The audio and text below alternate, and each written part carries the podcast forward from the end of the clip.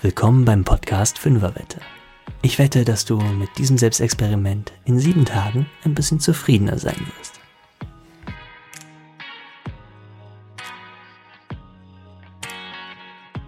Hallo und willkommen zu Fünferwette. Mein Name ist Ronny und ich freue mich, dass du eingeschaltet hast heute. Auch heute gibt's wieder ein kleines Selbstexperiment für dich, das dich ein wenig herausfordern darf und dir spannende neue Erkenntnisse bringt über dich und auch über deine Mitmenschen. Kurz und knackig zusammengefasst, worum soll es heute gehen? Um Folgendes. Nur du hast deine Weltsicht und die ist einzigartig. Und der Austausch mit anderen Menschen, die anderer Meinung sind als du, der kann deine Weltsicht erweitern. Dafür braucht es nur die richtige Haltung. Und genau die wollen wir in dieser Woche einüben. Zuvor schauen wir aber nochmal ganz kurz auf das, was letzte Woche war und damit sind wir dann auch quasi schon mittendrin im neuen Thema. Es ging um Erwartungen. Du solltest mal untersuchen, welche deine Erwartungen hinter den Momenten in deinem Alltag stecken, die mit Unzufriedenheit behaftet sind. Und wenn du das getan hast, hast du bestimmt ein bisschen was über dich gelernt und was so alles an Erwartungen da ist. Auch wenn unser kleines Experiment letzte Woche den Fokus auf den Zusammenhang deiner Erwartungen mit Unzufriedenheit gelegt hat, ist mir jetzt nochmal ganz wichtig zu sagen, Erwartungen an sich sind nichts Schlechtes. Klar, sie haben das Potenzial, dich unzufrieden zu machen. Auf jeden Fall, das hast du jetzt selbst rausgefunden.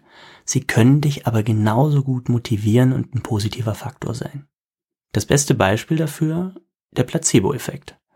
Du nimmst eine Pille, von der du annimmst, dass sie wirkt und dich gesund macht, und siehe da, die Wahrscheinlichkeit, dass du von dieser Pille gesund wirst, steigt enorm. Nach der letzten Woche kennst du deine eigenen Erwartungen also ein bisschen besser.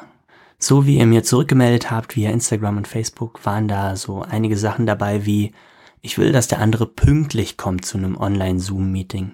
Wenn er es nicht tut, dann nervt mich das, weil das ist meine Lebenszeit, die er vergeudet. Oder ich will, dass der Kollege mal die und die Teilarbeit ausführt, weil mir das einigen Zusatzaufwand ersparen würde. Ist ja eh sein Aufgabenbereich. Ja, nachvollziehbar. Aber weiß der andere das denn auch, dass ich das von ihm möchte? Hm, vielleicht könnte ich es ihm mal auf charmante Art und Weise sagen. Also so, dass er nicht gleich sein Gesicht verliert und gefühlt keine andere Möglichkeit hat, als sich gegen diesen Vorschlag zu wehren. Ihr habt mir noch von anderen Erwartungen berichtet. Und die waren schon fieser. Dazu gehörten keine Lügen in meiner Partnerschaft.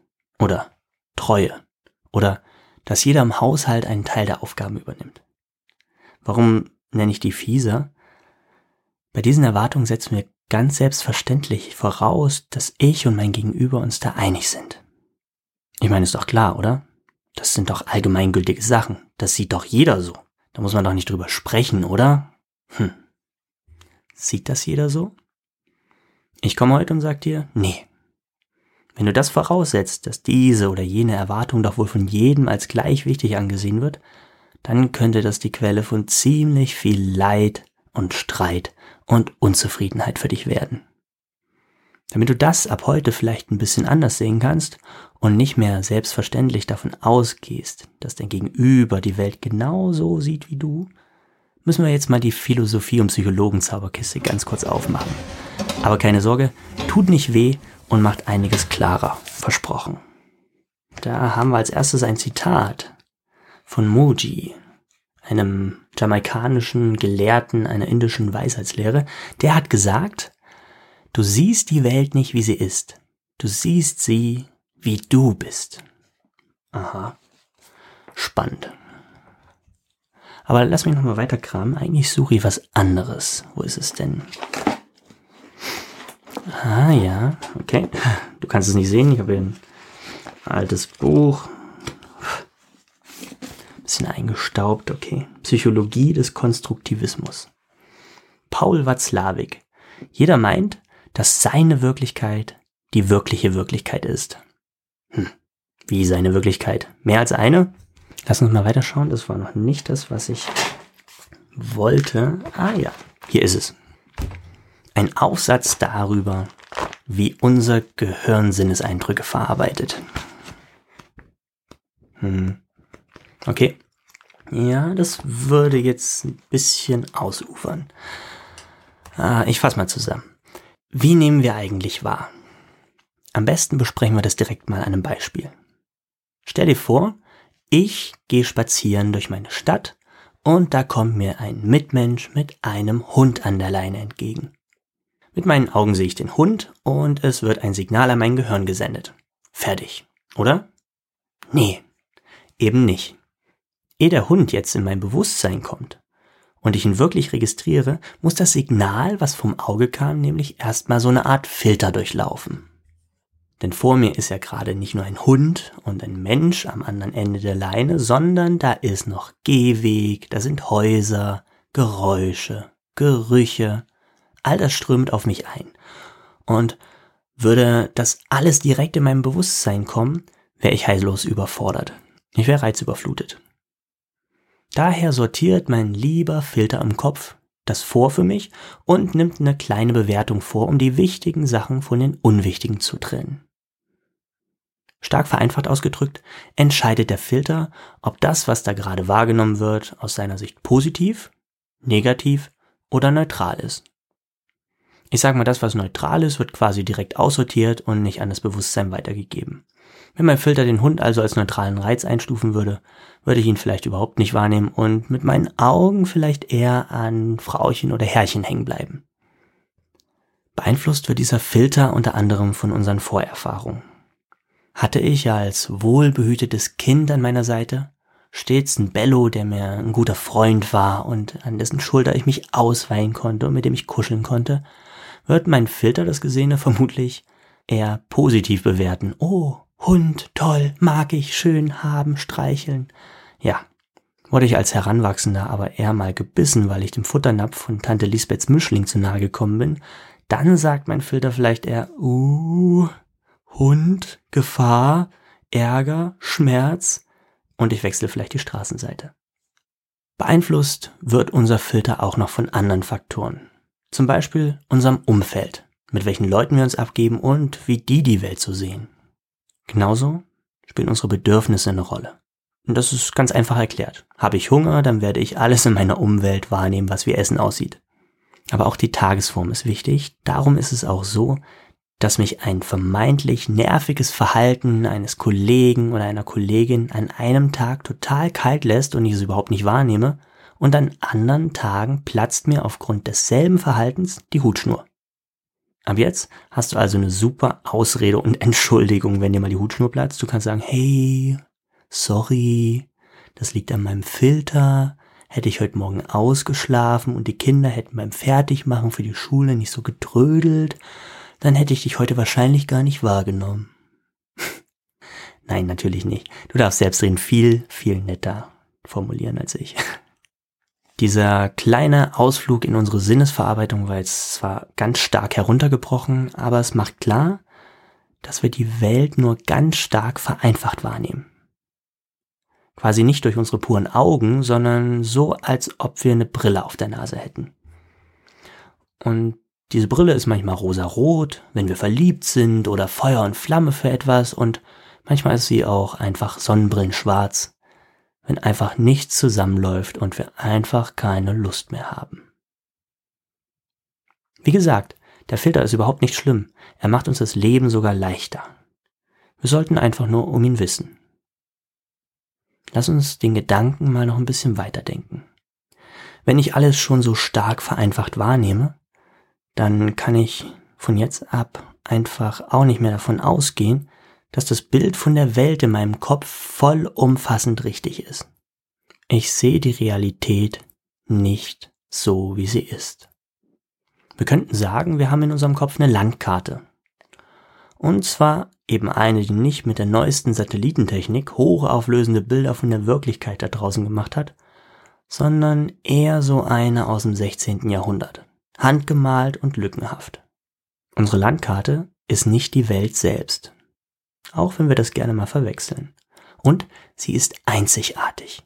Kein anderer Mensch läuft mit deiner Landkarte durch die Welt. Das sorgt für so manche Probleme, aber es macht das Leben auch total spannend.